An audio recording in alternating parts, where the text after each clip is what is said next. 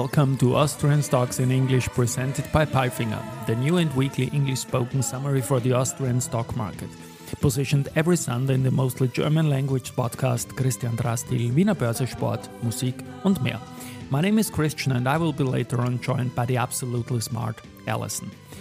Week 46 was again a good week for ATX TR, which gained 0.68% and closed above 6,800 points. The best stock was Marinomed.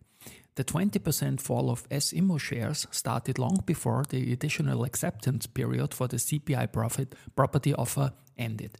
The end was defined by the Austrian Takeover Commission at Friday 5 p.m. News came from Wienerberger, Kapsch TrafficCom, Rosenbauer, Vienna Insurance Group, Strabag, Semperit, Do & Co, Vienna Airport, UNIQA, and Frauenthal Group. And these news are spoken now by the absolutely smart Alison. Thank you, Christian, for calling me absolutely smart. And these were the news of week 46, Monday. Wienerberger, with the acquisition of QPS's, Wienerberger is strengthening its market position for water management in the Nordics. QPS provides solutions for infrastructure pumping stations in Norway, offering complete solutions with a prefabrication degree of up to 100%, customer-specific design, engineering, and assembly, all on a one-stop shop basis. This acquisition is yet another step in Wienerberger's strategic development into a full-range system provider for water management, extending the company's footprint in the Nordic market. In this segment, Wienerberger supplies a comprehensive portfolio of innovative system solutions for sustainable and efficient water management, which is now broadened through the addition of a complete range of infrastructure pumping stations. In addition, Wienerberger is stepping into a new business opportunity with QPS related to energy transition, systems for seawater-based heating and cooling applications, providing renewable energy sources for sustainable living. Wienerberger, weekly performance, minus 1.25%. Kapsch TrafficCom, Austrian IT company Kapsch TrafficCom and its partner Aventi Intelligent Communication have conducted a pilot project in Norway where they tested the tolling technology of the future. The target of the project, conducted during the summer months, was to find out how fee collection for passenger cars is possible based on the vehicle type, its emissions class and the kilometers driven. The background to this is the rapid decline in vehicle-related tax revenues, particularly due to the high proportion of electric vehicles in Norway a problem that more and more countries will face in the coming years. The project serves as input to concept selection study that was conducted by Norwegian authorities regarding the principles of determining and collecting future road user charges and tolls. In total, more than 2 million kilometers of trips, or about 50 laps around the Earth, were analyzed. The system was able to handle the challenging environments of the Norwegian road network, matching routes and calculating rates with an accuracy level above 99%, comments Alfredo Escriba, Chief Technical Officer at Kapsch TrafficCom. Kapsch TrafficCom, weekly performance, 11.51%. Tuesday, Rosenbauer, the Rosenbauer Group, leading manufacturer of systems for firefighting and disaster protection, generated revenues of Euro 651.2 MN in the first three quarters of 2022, compared to 649.5 MN in the same period last year. Lower gross profit and increased structural costs, specifically sales and administrative expenses resulted in a negative EBIT of minus 30.5 MN euro after the first nine months, January 9, 2021, 14.0 MN euro, at 825.4 MN euro. Incoming orders were 6% higher than in the previous year. The order backlog increased again and it amounted to Euro 1,360.5 MN at the end of the third quarter of 2022, September 30, 2021, Euro 1,164.8 MN comma varying bottlenecks in material supply and massive cost increases for intermediary products and materials in some cases continued to characterize production conditions in Europe and North America in the third quarter. The component shortage situation has recently improved slightly and we are receiving more chassis again, for example. However, we are not expecting a real improvement until mid-2023. Since the beginning of the month, we have been partially passing on the higher cost of materials in the form of further price adjustments for new offers to our customers, says Sebastian Wolf CEO of Rosenbauer International AG. Based on a high order backlog and taking into account the continuing tight situation in the procurement of chassis and other components, the executive board expects sales of around 1 billion euro and positive EBIT this year. Boer, weekly performance, 1.24%. VIG, Vienna Insurance Group,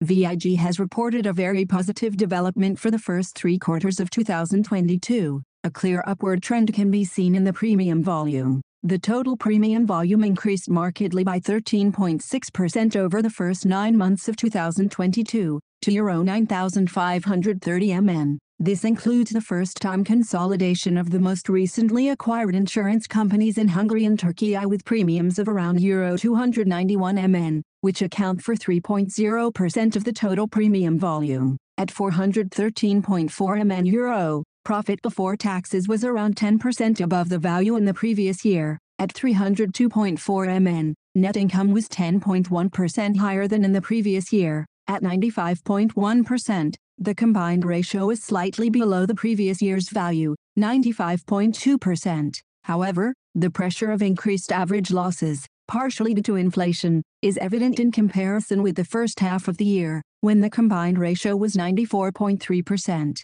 In view of the current situation and provided that there are no unexpected external factors and volatilities by the end of the year, we expect a premium volume of at least Euro 12 BN for the full year 2022 and profit before taxes that surpasses the previous year's figure of Euro 511 MN. In terms of the combined ratio, we are aiming for a value of around 95% despite the challenging environment, explains Elisabeth Stadler, CEO of Vienna Insurance Group. VIG, weekly performance, minus 2.79%. Wednesday, Strabag, the publicly listed European technology group for construction services Strabag generated a 10% higher output volume of Euro 12,645.28 MN in the first nine months of 2022. The order backlog grew by 8% over the same period of the previous year, reaching Euro 23,327.59 MN as at September 30.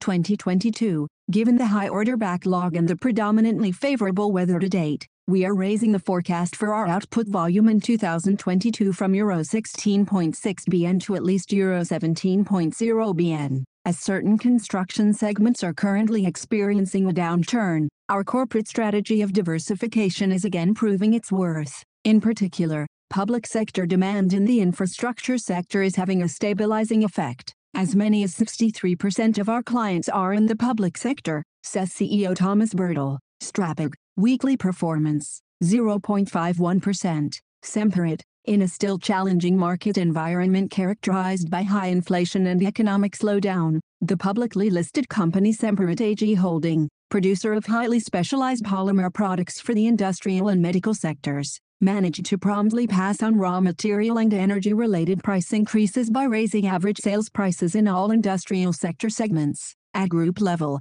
revenue decreased by minus 10.4% to Euro 829.6 MN. In the industrial sector, revenue increased by 36.4% to Euro 558.4 MN. This counteracted, at least in part, the sharp decrease in revenue of minus 47.5% to Euro 271.2 MN in the medical sector. EBITDA decreased by minus 73.5% to Euro 85.9 MN. CEO Karl Haider, following the end of the pandemic-induced special cycle and the prevailing market dynamics in the market for examination and protective gloves, the separation from the medical sector has moved again to the foreground in the summer. We are taking gradual steps towards a prompt separation and have held initial talks with potential buyers. Semperit, weekly performance, minus 3.32%. Kapsch TrafficCom, Kapsch TrafficCom, provider of transportation solutions for sustainable mobility with successful projects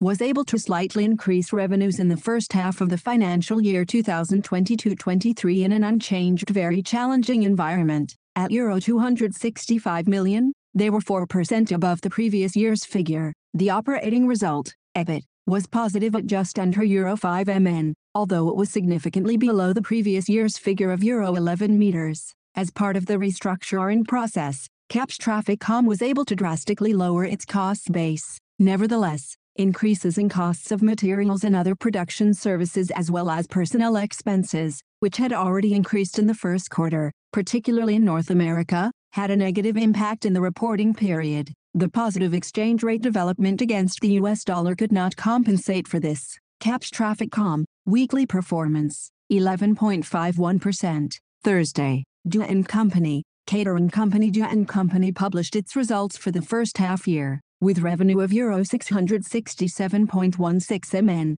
PY, Euro 286.02 mn. The first half of the business year 2022-23 is by far the strongest half year in terms of revenue in the company's history. Consolidated earnings before interest and tax, EBIT, of the Do & Company Group amounted to Euro 38.34 mn for the first half year of the business year 2022-2023, Euro 15.10 mn higher than in the same period of the previous year. Further, the company announced that it was contracted to cater for VVIP and VIP guests at all 64 games of the 2022 FIFA World Cup. Do & Co, weekly performance, 9.04%. Vienna Airport, revenue of the Flughafen Group, Vienna Airport in Q January 3, 2022 amounted to Euro 508.0 mn, comprising an increase of 85.1% from the previous year. EBITDA was up year-on-year to Euro 256.0 mn and EBIT climbed to Euro 156.9 mn. The Flughafen Group expects approximately 29 million passengers in the group and about 23 million travelers at Vienna Airport in the entire year 2022. In turn, this will lead to a further improvement in the net profit for the year to Euro 115 mn. Wien, weekly performance, 0.15%. UNIQA, Premiums written of Insurance Group UNIQA including savings portions from unit-linked and index-linked life insurance rose by 4.3% to Euro 5,033.1 mn in the first three quarters of 2022. The group's earnings before taxes fell accordingly by 7.8% to Euro 275.4 mn, 19/2021, Euro 298.7 mn. We have achieved sound results in the first nine months despite complex economic conditions. At 275 million euros, the earnings before taxes are only slightly below the previous year's level, despite the high depreciation and impairment losses on Russian bonds from the first half of the year, high charges from major claims and natural catastrophes, and the sharp rise in inflation, said CEO Andreas Brandstetter. UNIQA, weekly performance, 0.42%. Friday, Frauenthal, Frauenthal Group board member Michael Osterman, together with the local management, takes over the group companies belonging to the powertrain business unit of the Frauenthal Group. The relevant contract is effective immediately, as the Frauenthal Group announced ad hoc. Powertrain, with its focus on combustion engines, is particularly affected by the change in drive technologies and current energy prices. In 2021, the division made a contribution to consolidated sales of Euro 86.4 mn, first half of 2022, Euro 46.1 million. Frauenthal, weekly performance, 3.67%. And now bye bye from Allison. And Christian, we wish you a great week. Hear you next Sunday.